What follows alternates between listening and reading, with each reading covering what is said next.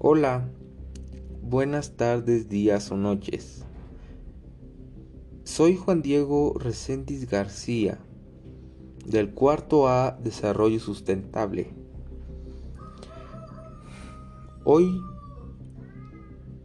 les expondré un tema de ecología, de la materia de ecología dirigida por el profesor José Alberto James del Cebeta 181.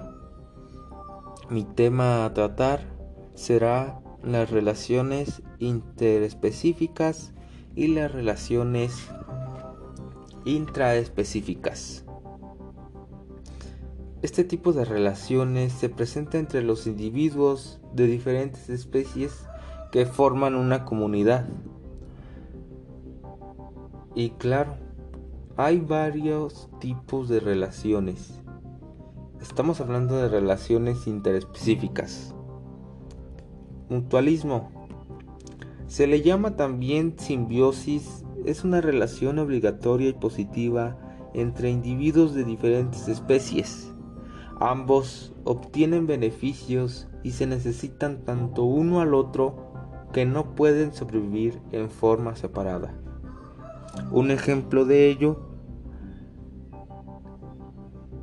de relación son los líquenes, asociación simbiótica entre un alga y un hongo, en la que el hongo proporciona la humedad que el alga necesita para sobrevivir y está elaborada mediante fotosíntesis alimento para sí misma y para el hongo. Seguimos. También existe la cooperación. También es una relación positiva entre individuos de diferentes especies, pues ambos obtienen un beneficio, pero no es obligatoria, ya que si pueden sobrevivir por separado. El comensalismo, este tipo de relación, solo uno se beneficia pero ninguno sale perjudicado. El, el parasitismo perdón, es una relación negativa ya que un individuo se beneficia causando daño a otro. La predación es una relación negativa y obligatoria, ya que para poder sobrevivir un individuo depende de matar a otro para alimentarse de él. Para este tipo de relación podemos citar muchos ejemplos como las cebras y los leones. Competencia. Es una relación negativa entre especies que ocupan el mismo nicho ecológico, es decir, ocupan el mismo lugar en el ecosistema y como consumen los mismos recursos, deben competir por ello. Seguimos. Amensalismo. Es una relación indirecta en la que un individuo inhibe, inhibe perdón, a otro sin recibir ningún beneficio. Como ejemplo, mencionamos el efecto que algunas sustancias producidas por hongos tienen tienen al inhibir el crecimiento de las bacterias. Hablaremos de las relaciones intraespecíficas en este último minuto que nos queda.